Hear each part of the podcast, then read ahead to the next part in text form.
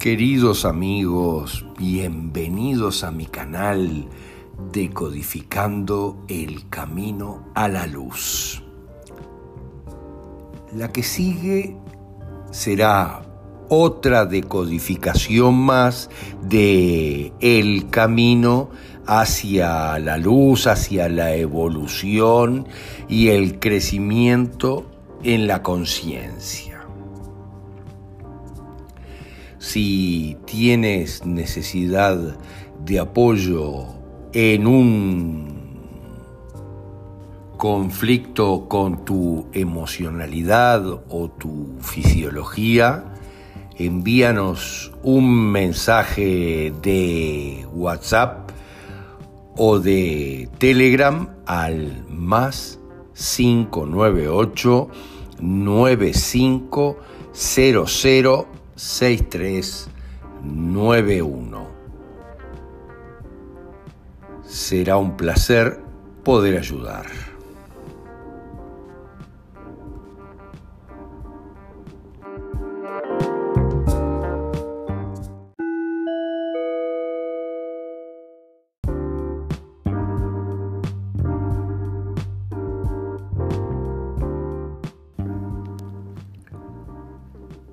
Está claro que en la situación que estamos viviendo se impone la necesidad de conectar los puntos.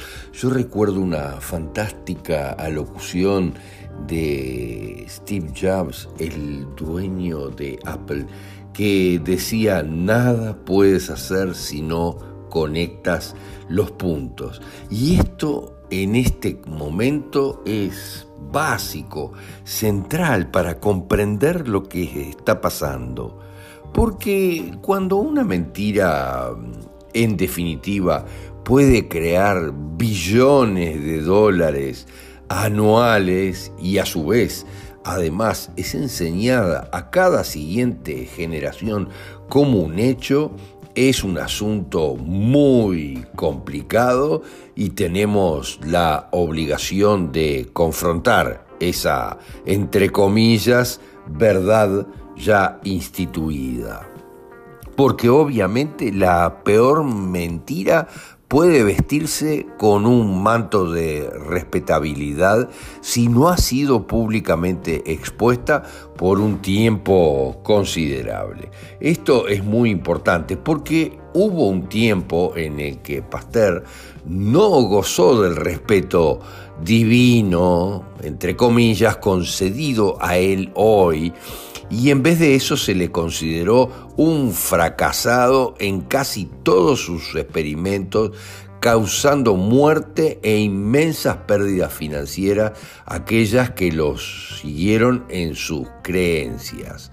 Pero ahora la teoría de los gérmenes de la enfermedad, incluyendo las VACs que están administrando a diestra y siniestra, la intervención farmacéutica han sobrevivido para convertirse en la base de la industria de las enfermedades. Pero es importante comprender que hubiéramos heredado realmente un mundo totalmente diferente si aquellos que estaban en aquel entonces, miren lo que les digo, a favor de Bechamp, hubieran podido ofrecer algo rentable al entonces emergente negocio con la enfermedad.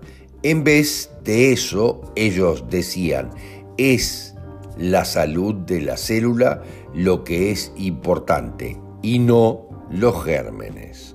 Hoy, en cambio, los gérmenes son importantes y la salud de la célula es tan poco importante que ninguna universidad, los centros fabulosos de adoctrinamiento que tiene esta civilización, está dedicada a eso, mientras que se están invirtiendo billones para aprender todo acerca de los gérmenes y obviamente en eso tenemos éxito. Sin embargo, ni siquiera sabemos cómo describir claramente la salud, excepto como la ausencia de la enfermedad. Fíjense qué increíble. Un mundo verdaderamente oscuro y confuso que algunos patriotas se están ocupando de poner en orden ahora mismo. Podríamos sin duda haber evitado las epidemias, entre comillas, modernas, con solo seguir a Béchamp en vez a Pasteur. Que el trabajo de aquel biólogo francés Antoine Béchamp de 1816 a 1908, fíjense, mm, la primera pandemia, miren lo que les digo, que no es otra cosa que lo que está incluido en nuestra emia, en nuestra demia, en nuestra sangre por el pueblo de los pa, de los pan, los oscuros del planeta, miren. Pero mm, demostró eh, en aquel entonces, que la enfermedad. Béchamp demostró muy claramente que la enfermedad causa gérmenes. Luis Pasteur, contemporáneo de Béchamp, pero exalumno de Béchamp, aprendió a cómo denotarlo, miren lo que les digo, anunció que sus estudios probaron que los gérmenes causan la enfermedad, algo fantástico para la industria farmacéutica. Pero recuerden que Pasteur no era médico, sino que era químico, estaba totalmente consustanciado y financiado por la industria química. En cambio, Béchamp es un hombre que ha sido olvidado por la historia, mientras Pasteur se considera, miren lo que les digo, es ridículo, el padre de la medicina moderna sin haber sido padre de nada porque nunca fue médico, siempre fue químico. Pero esto tiene conexiones complejas al día de hoy. El trabajo de Pasteur, al contrario del realizado por su profesor, encantó a la emergente industria de los fármacos. Si los gérmenes son atacantes externos, miren, que invaden el cuerpo, obviamente que esto además provee aquello del ataque y la defensa, donde yo soy totalmente vulnerable y una víctima de las situaciones. Entonces podemos desarrollar y comercializar un arsenal sin fin de armas con las cuales matarlos. Pero si el daño o el desequilibrio que comienza en nuestro cuerpo, origina los gérmenes, entonces nosotros simplemente debemos restablecer el equilibrio para quitar las condiciones de las cuales se alimentan los gérmenes. Y en la realidad desde la decodificación, como lo dijo Hammer, que por esto fue denostado por el mismo enorme negocio que hay detrás, Obviamente los gérmenes son creados para colaborar con el restablecimiento del equilibrio. En vez de introducir veneno, necesitaríamos introducir solamente los elementos naturales faltantes para nuestro restablecimiento. Pero la teoría de los gérmenes de la enfermedad de Pasteur dio a luz la era farmacológica si la medicina hubiera adoptado la teoría de la enfermedad de gérmenes de Béchamp y el trabajo subsiguiente de otros doctores como Brewer o Warburg, también Pauling y otros más, sería de conocimiento común que los síntomas de la enfermedad se pueden tal vez prevenir o se invierten mediante una nutrición correcta a nivel celular.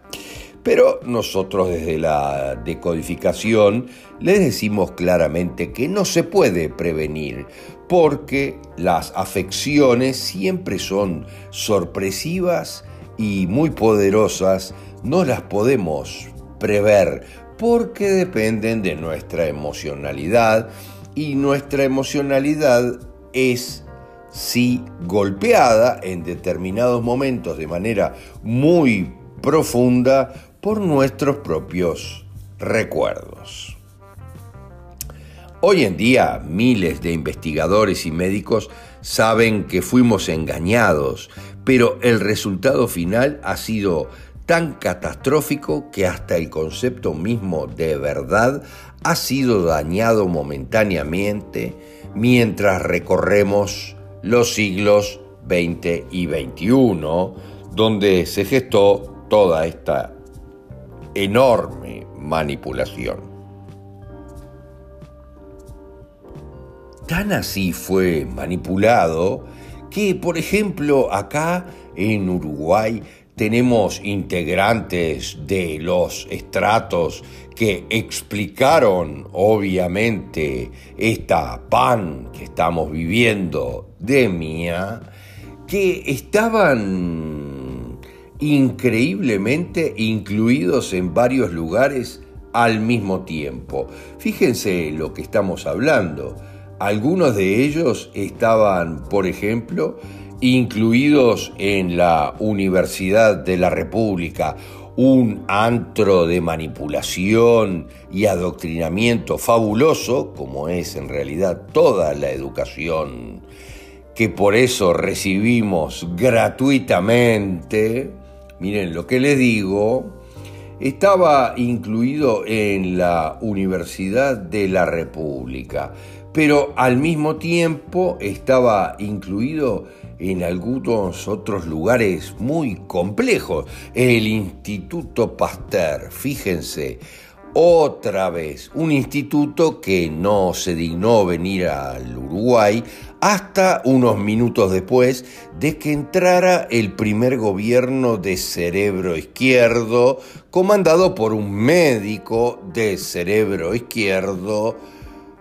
oncólogo, fíjense lo que les digo. Y ahí sí, el Instituto Pasteur de Francia, un lugar fantástico, totalmente manipulado desde la Revolución Francesa que los iluminados de Baviera hicieron, vayan conectando los puntos. Los iluminados de Baviera hicieron la Revolución Francesa y cambiaron todo en Francia, destruyeron Francia y de ahí en adelante ahí se dan la mayoría de las manipulaciones del planeta. Ya ven las luchas que hay en París y Francia hoy por hoy por la libertad. Pero insólitamente estas personas estaban en varios lugares, como les digo, en la Universidad de la República, un antro de cerebro izquierdo que le daba condecoraciones y a su vez en el Instituto Pasteur, pero insólitamente también en otros lugares. Fíjense, en el DARPA. Pero, ¿qué es el DARPA? la Agencia de Proyectos de Investigación Avanzados de Defensa de los Estados Unidos. Pero, ¿de qué estamos hablando? La Agencia de Proyectos Avanzados de Defensa, el Instituto Pasteur y la Universidad de la República. Claro, por supuesto, todo es parte del mismo manejo exactamente el mismo manejo del estado profundo, la oscuridad absoluta, que hoy muchos, como dijimos, se están preocupando de erradicar.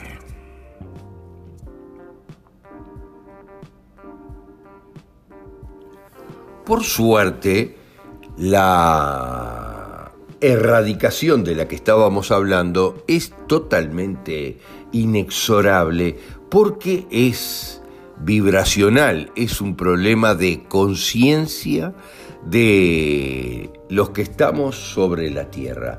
La conciencia va elevando su nivel y va erradicando todo aquello oscuro que hay en la misma. Está claro que al día de hoy hombres que tienen una aparente rectitud moral importante tienen temor de admitir que ninguna cantidad de tóxicos puede terminar por sanarnos. Y en vez de eso siguen el credo armado, errado y manipulado por los sueldos que reciben. Fíjense, es lo mismo que la industria médica que está en un profundísimo silencio. Miren lo que les digo.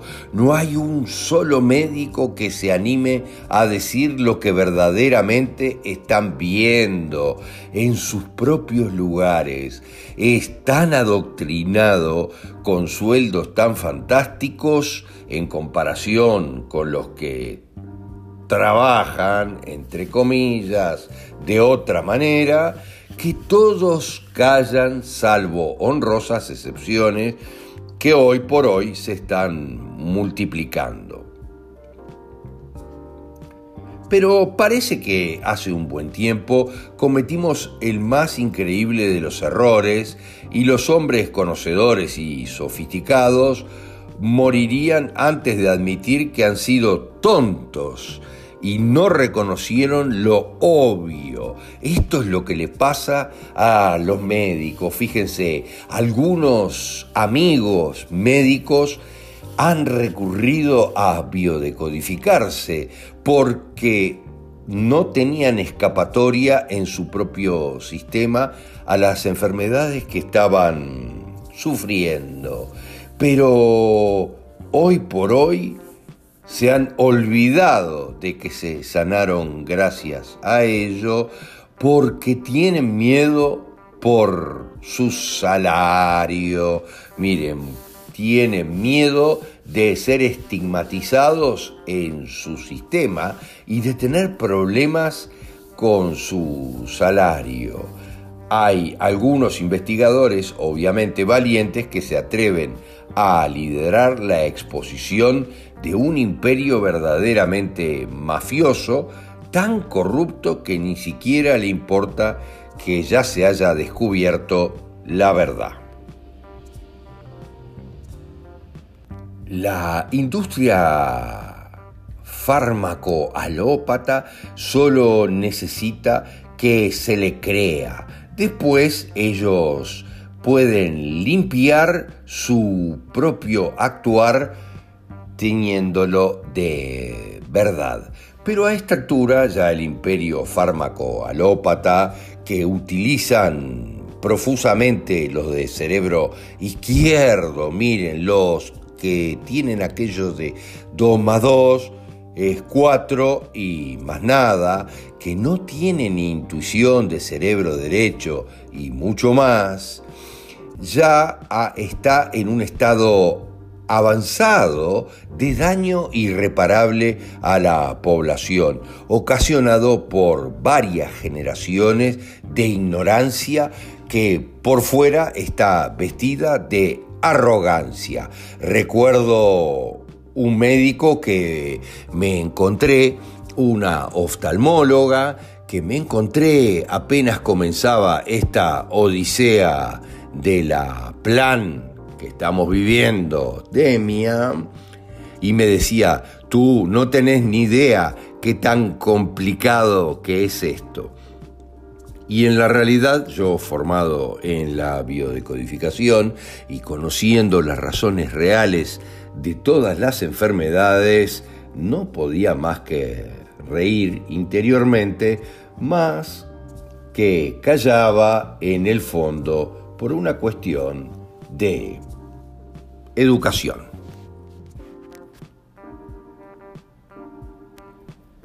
En el día de mañana continuaremos en nuestro podcast con esta fantástica historia de Pasteur versus Bechamp, que ya la tienen, tienen parte del libro Pasteur versus Bechamp, también en este podcast un buen tiempo atrás, con el título de El plagio y fraude de Pasteur.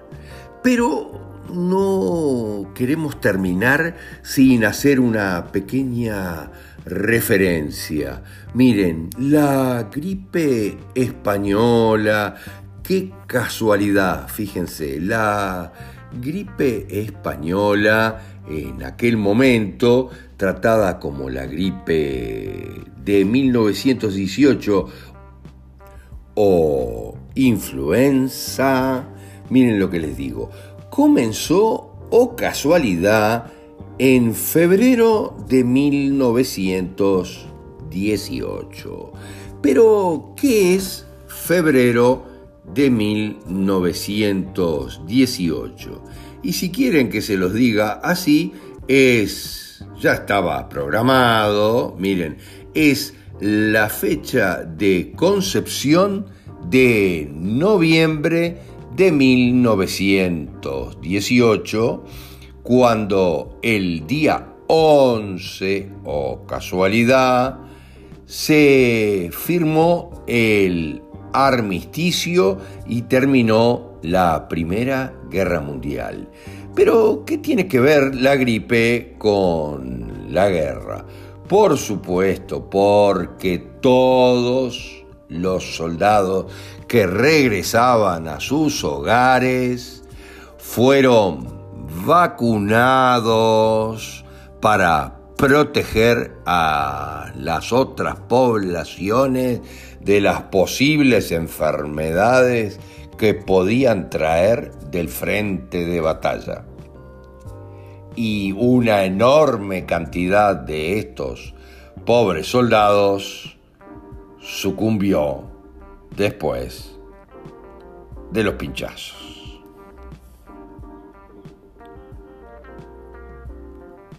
Esto fue lo que proveyó de gran cantidad de muertes aquella gripe española que vivió la humanidad, la pan otra vez demia de gripe. O casualidad, en Estados Unidos y en Europa entre 1918 y 19. Pero yo tengo la claridad respecto a los cuentos de mi abuela materna, que para ese entonces tenía 20 y algo de años, de que aquí en Sudamérica no había existido prácticamente esta pan que estaban viviendo demia de 1918 y 19, justo después de el final de la guerra.